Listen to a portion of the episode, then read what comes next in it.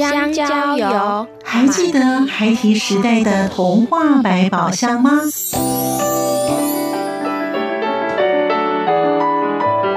我是桂文雅，世界是一本美丽的书。我是曹俊彦，从小就喜欢画画。我的人生我是王淑芬。当全世界都在下雨，泥泞不堪，全世界。我是王家珍，持续不断，好好的写。我是林世仁，创作儿童文学，让我找到自己生命中的阳光，可以探寻到生命中充满不可思议的兴奋。在就跟着徐凡，我们一起施展魔法，回到时光隧道里，一起去挖掘笔尖上孩提的奇幻之旅吧。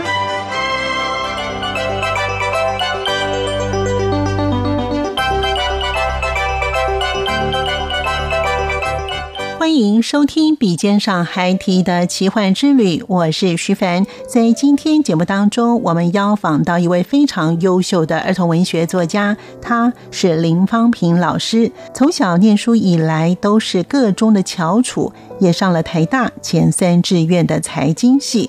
但是为什么会从热门的财经系转入中文系，而与儿童文学连上线呢？在今天节目当中，方平老师都有精彩的说明，因为他内容讲的真的是太好了，我舍不得剪，所以因此我的话要讲少一点。我们赶快进入今天的节目内容，欢迎收听作家私房话。我是林芳平。点点荧光引我前行，这一路走来，虽然我走的是一条人烟稀少的路，但是其实这是一条最自然、最适合我的路。我那个时候不知道我自己要的是什么，但是我知道我自己不要的是什么。声音印象馆单元。朋友们收听今天的节目。在今天节目当中，我们非常荣幸邀访到儿童文学作家，其实他的身份非常的多元。他呢会写词、做儿歌，同时他是散文家，还有绘本家。所以呢，我们请到的是林芳平老师，跟我们听众朋友一起来分享他的儿童文学之路。其实我觉得儿童文学作家啊，非常的不容易，因为有一份童心之外呢，他的笔触呢还要让小朋友看得懂。还有大朋友也要看得懂哦，所以呢，在今天节目当中呢，我们来听听看呢，方平老师他在儿童文学这条路上，他所要阐述的是些什么，也跟我们听众朋友一起来分享。老师好，呃，徐凡你好，各位听众大家好。看到这个方平老师，他的本人比照片上美多了，而且很有气质。谢谢。金老师非常的优秀啊，那在大学的时候是就读台大中文系，而且到国外去念书啊，他也到美国的休斯顿。大学攻读幼教，其实呢，中文呢涵盖的种类啊，真的非常的多。而所以呢，老师是不是在什么样的契机之下会转到儿童文学哦？在大学的时候。你就立定了志向吗？现在回顾我的创作心路历程啊，这一路走来，虽然我走的是一条人烟稀少的路，但是其实这是一条最自然、最适合我的路。怎么说呢？那路的原点其实要回溯到我的小时候，其实从小我就很喜欢写作。小学时候有作文课，同学们都会很苦恼啊，挤不出几个字，唯独我呢，一写就可以花一两个小时写日记，就是文思泉涌。对，我记得我小学一年级就妈妈就要求我写日记了，所以到学校的上课的作文呢，对我来讲呢，就。不是那么的一件难事。小学、中学、高中到大学，每一个阶段的求学时期呢，都会得到老师的赞美跟肯定，所以让我这个写作的这一颗小种子不断的被浇水灌溉。但是，因为我一路求学读书实在是太顺遂了，就是功课都很好，以至于父母对我有很高的期望，尤其是我爸爸，从小他就耳提面命，然后不断断的灌输我、催眠我，就说聪明的学生呢，长大以后一定是要当医生的。所以写作呢，一直是我暗恋的对象，就是敢爱而不敢表白。大学联考的时候呢，呃，我考上了当年最热门的前三志愿财经系。嗯嗯，大学第一年，我如愿的走在长长的椰林大道上，那那个路面呢，被阳光铺上了一层金色的柏油，名副其实就是一条人人称羡的金色大道。对，那我记得有一天气温很高，太阳很大，那椰林大道呢，蒸发的呢热融融的，很像那个蒸笼。那个水汽氤氲着在那个路面上，那朦朦胧胧的，我看不到那个路的尽头的建筑物，就很像是绿洲上面的那些海市蜃楼。我就站在椰林大道的这一头，但是我看不到椰林大道的尽头。所以我记得我那时候站在那个地方的时候，我问我自己说：这是我真的想要的吗？路的尽头是我想要的吗？走财经系，你那时候多大？几年大一，大一。对我那个时候不知道我自己要的是什么，嗯，但是我知道我自己不要的是什么，所以呢，我就不顾父母的反对，毅然决然的从财经系这条人潮拥挤的商业大街，走向了一条人烟稀少的中文系的这一条路了。真的，因为呢。台大财经系啊，真的不好考，分数都要非常的高，所以老师就从财经系转到中文系哦。对，哇，那你的父母没有闹家庭革命呃，是是有家庭革命。那在中文系选读大二的时候呢，除了古典文学，呃，我就选修了很多的创作课程。嗯，那在学期末的时候，我们必须要缴交一篇自己的创作。作业发下来的时候，我就发现一个很有趣的大数据的现象，嗯，就是不同的不同的课呢，小说啊、散文、诗歌这些创作，不同的教授，但是他们写的评语呢，都不约而同的说很富有童趣啊，很童真啊，很有童心。那可是我明明写的是一篇在感叹我自己年华老去，然后怀春伤秋的那种惨绿少年的散。散文，所以我就让我自己说，我要从老师的评语开始的认真去醒醒视那个文章里面的那个内在的我。嗯嗯嗯。所以当时儿童文学它结合了儿童跟童心嘛，文学跟童心很重要。对，所以我觉得，哎，也许是最适合我自己的心性和文气。所以当时休斯顿的幼教研究所提供了完整的儿童文学、儿童心理学跟幼儿教育，所以才。选择休斯顿训练是，那爸爸那个时候也只好妥协，把他对我的期望呢，期望值从医生修改为校长或者是幼稚园园长。那所以我就这样赴美去读研究所了。没想到在毕业的时候，在美国的一场车祸，让我还有爸爸对我的人生规划又来了一个急转弯。哦，怎么说呢？呃，当时我曾经把这场车祸写了十八张的信纸，然后寄给我在台湾的亲朋好友。我详细的记录了我当时的濒死经验。那后来我也把这场人生奇遇重新整理成一篇两千字左右的散文。我用人生奇遇来形容，不只是因为这场车祸让我的眼睛呃差一点失明，然后我的脚趾头也骨折。而是事后呢，呃，我曾经拄着拐杖回到了废车场去处理那辆可怜的车子。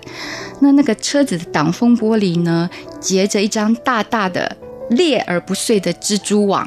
车头就像被压扁的手风琴，那这样你还能够生存啊？对，惨况是不忍目睹。废车厂的老美，他看到我还活着的时候，他也是摇头直呼不可思议。对他连连的称为是奇迹，真的是奇迹。对他说，我们的那辆车子是他在废车厂工作以来呢。撞的最破烂的第二名，他说第一名跟第三名的人都已经在天堂了，所以那一刻那一瞬间，我才知道自己曾经离死亡这么样的接近。所以你是老师自己开车吗？呃，我是乘客。所以那你你的那个朋友还 OK 吗？呃，他那时候也是紧急危急的去做了一些很多的 X 光。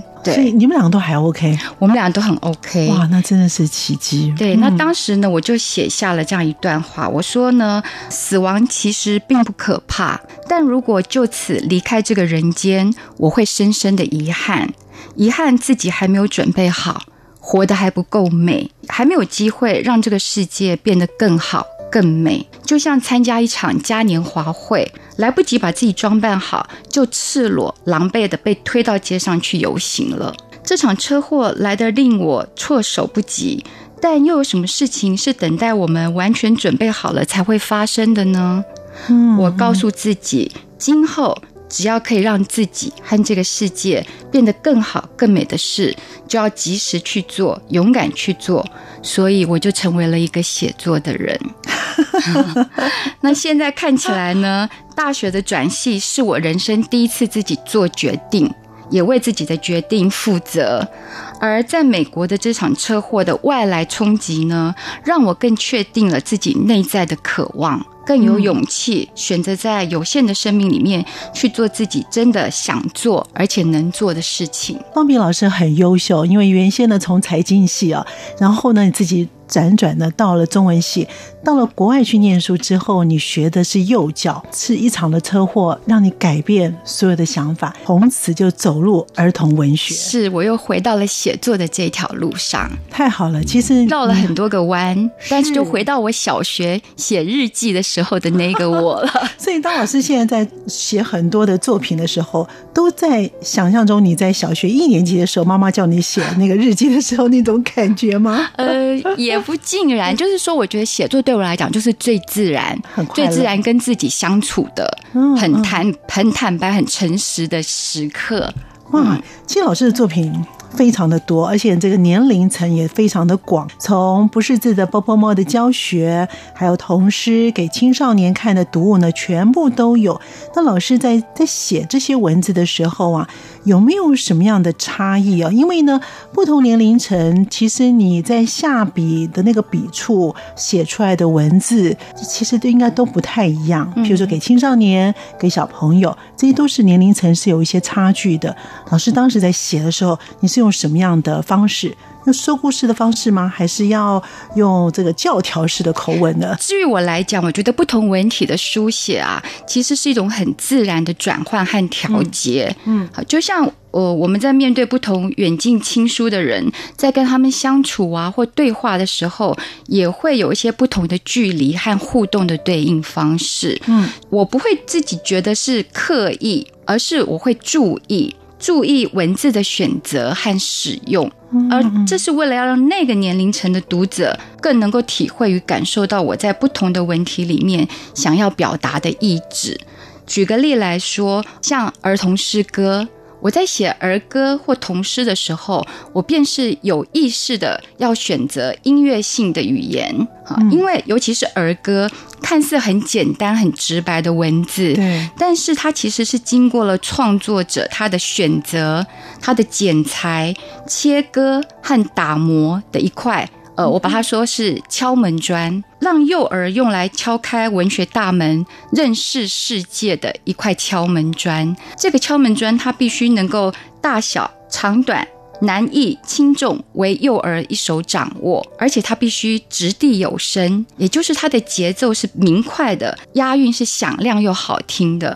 用这样一个韵律节奏的声音来吸引幼儿的耳朵，然后这个年纪的孩子呢，他们不识字，所以我觉得儿童诗歌呢，其实就是他们心情的传声筒，也就是我们必须在儿歌上面。成为他们心情的代言人，说出他们想说而没有办法表达的语言。所以，我觉得在这个诗歌的世界里面，是要用最返璞归真的文字，才能够写出最单纯率真的情感。那相较于儿歌跟童诗，我觉得在写儿歌的时候，我把孩子们摆在我的前面，为他们而写。但是写散文的时候呢，其实就是比较私我、比较个人化的，因为在相较之下，我的文字跟情感都会比较收敛。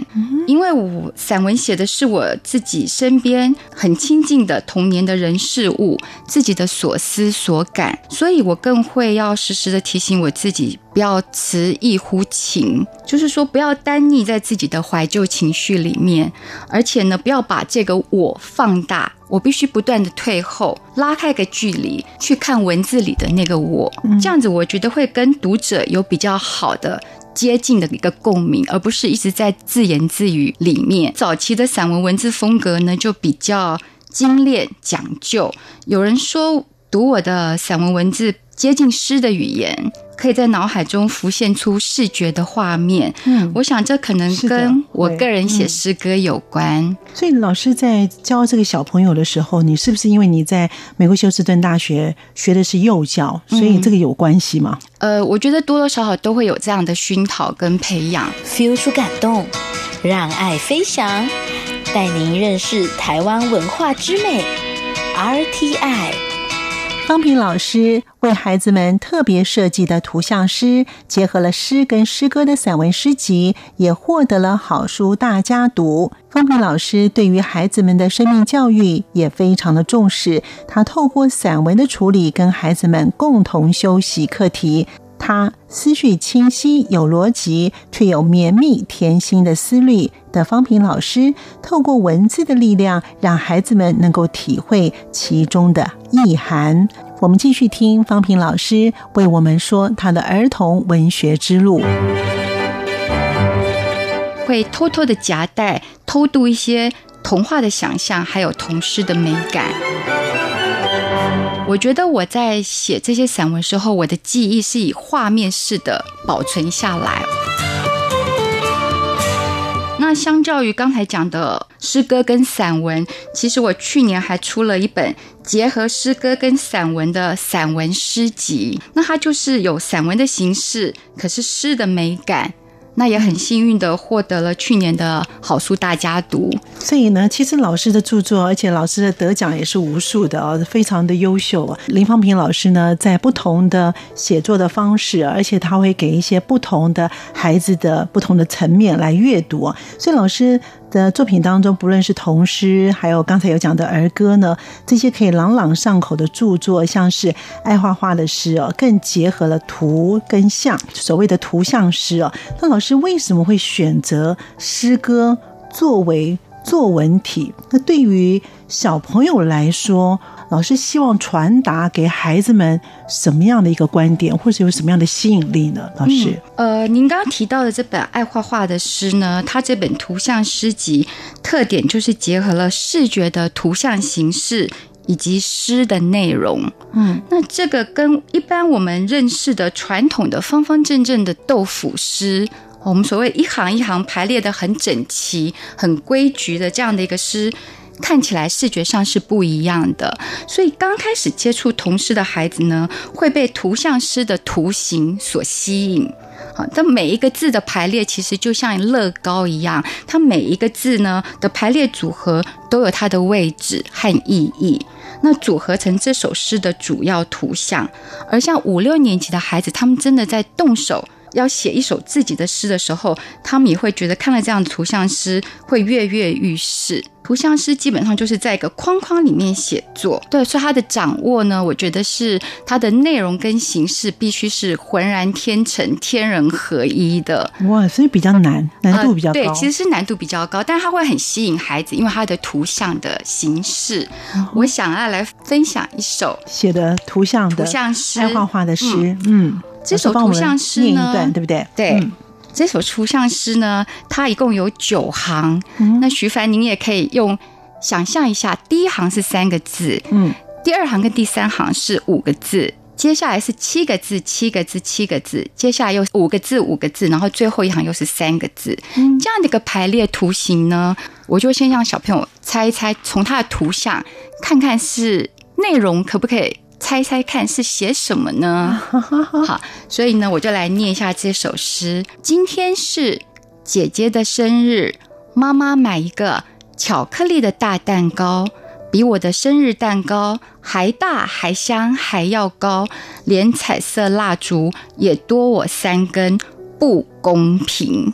老师刚才有讲了，就是前面的前面第一行三个字，这样堆叠起来就像是一个蛋糕一样。对，没错。所以这样的一个图形呢，就让小朋友就觉得，哎，他们就可以去猜说这个诗的内容就是在表现一个生日蛋糕，然后再真正的去读文字里面所要传达的这个诗的这个内容。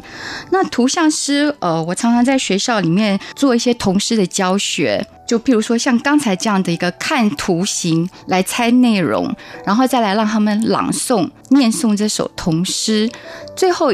一句的那三个字不公平，你就会发现呢，有兄弟姐妹的孩子们念起来特别有情绪。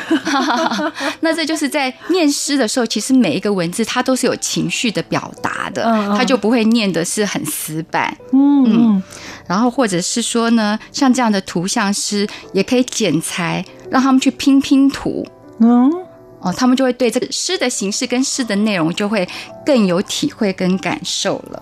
所以呢，文字不是我们光看到写在那里躺在纸上，它可以跳起来，可以变成立体的。是，所以老师当时会写图像诗，你什么样的机缘，或是有什么样的想法，是跟你在国外受的教育，还是你的周遭的哪些的人事物给你一个灵感，想要写这样的图像诗？呃，其实图像是在成人诗里面，就很多成人的。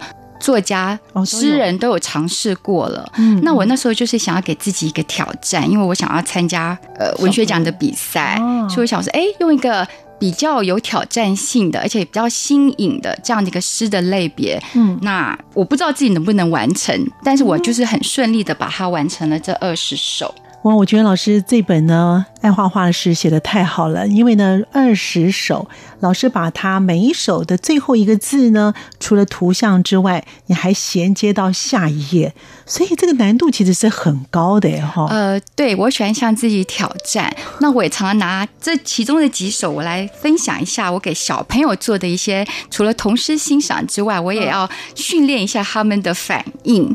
好，譬如说我们刚刚讲的图像诗，它是形状。跟内容互相呼应的，所以我写了这首看起来全部都是弯弯的，嗯，形状的一首图像诗，写着天上一道弯弯的月，月下一座弯弯的桥，桥上一个弯弯的人，看着一条弯弯的河，河里一尾弯弯的鱼，所以我就会告诉他们，就是有一种连锁歌。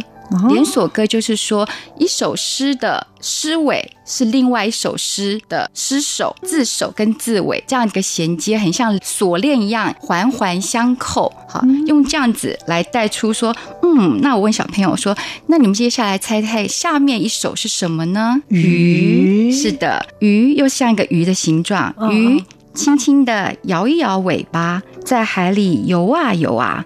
好像拿着一只小扫把，想扫一扫它脏脏的家。下一首是。家答对了，就是老师就是就连学成二十首变成这本书哦，哇，真的太有意思了！而且我觉得这个真的是老师很愿意给自己找麻烦，还有我就自我挑战哦。那除了老师写的别人的故事之外，老师也会写自己的故事。就像刚才老师有讲到说，散文呢是比较私我的哦。那譬如说，老师也有写代表这个姐妹的作品啊，像《屋檐上的秘密》啊，哎，我觉得这本蛮好看的。走进。弟弟的山啊，都是在写自己的童年的经历，而且呢，是以小朋友的视角来还原成长的过程，有一个特别的记忆来书写这些的儿童的散文呢。老师，嗯嗯，屋檐上的秘密和走进弟弟山呢，这两本儿童散文写的是我自己童年童年时代的呃最亲近的人事物。那写的虽然是消逝的童年。但不全然是怀旧的情绪，而是一种对故乡跟对童年永恒的情谊。在屋檐上的秘密，同时也是我之前也是参加文学奖比赛。好，那它的前七篇就像刚才的爱画画的诗一样，其实这七篇呢分开来读是自成一格。可以单独来读，但是细心的读者也可以发现，这些篇章呢若有似无之间的联系，也就是每一篇的结尾又隐隐是下一篇的起始的这样一个顶针连锁的结构。那这是我写作时一样，我又是给自己一个挑战的安排之外，其实我也想要象征着这环环相扣呢，就像是我跟阿妈之间这个祖孙之间的这样一个绵密的情感。那这本书。其实是我对我阿妈，还有对故乡土地的爱。追根究底，其实是一种对母亲的依恋，因为故乡就是大地之母嘛。那我的童年的故乡、成长的故乡，也一直是孕育我创作的摇篮。阿妈更是我情感跟生活上实质扮演着母亲的这个角色。所以在屋檐上的秘密呢，其实我写的都是一些我童年淘气的事情啊，比如说像在屋瓦上面把那个瓦片踩破啦，或是。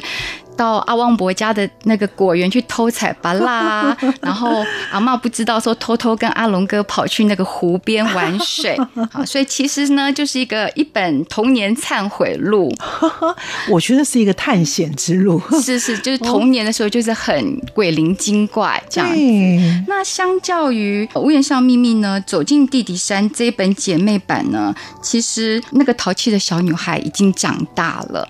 就是我已经开始经历了生老病死的这样一个人生的体验，那也更懂得珍惜身边的人事物。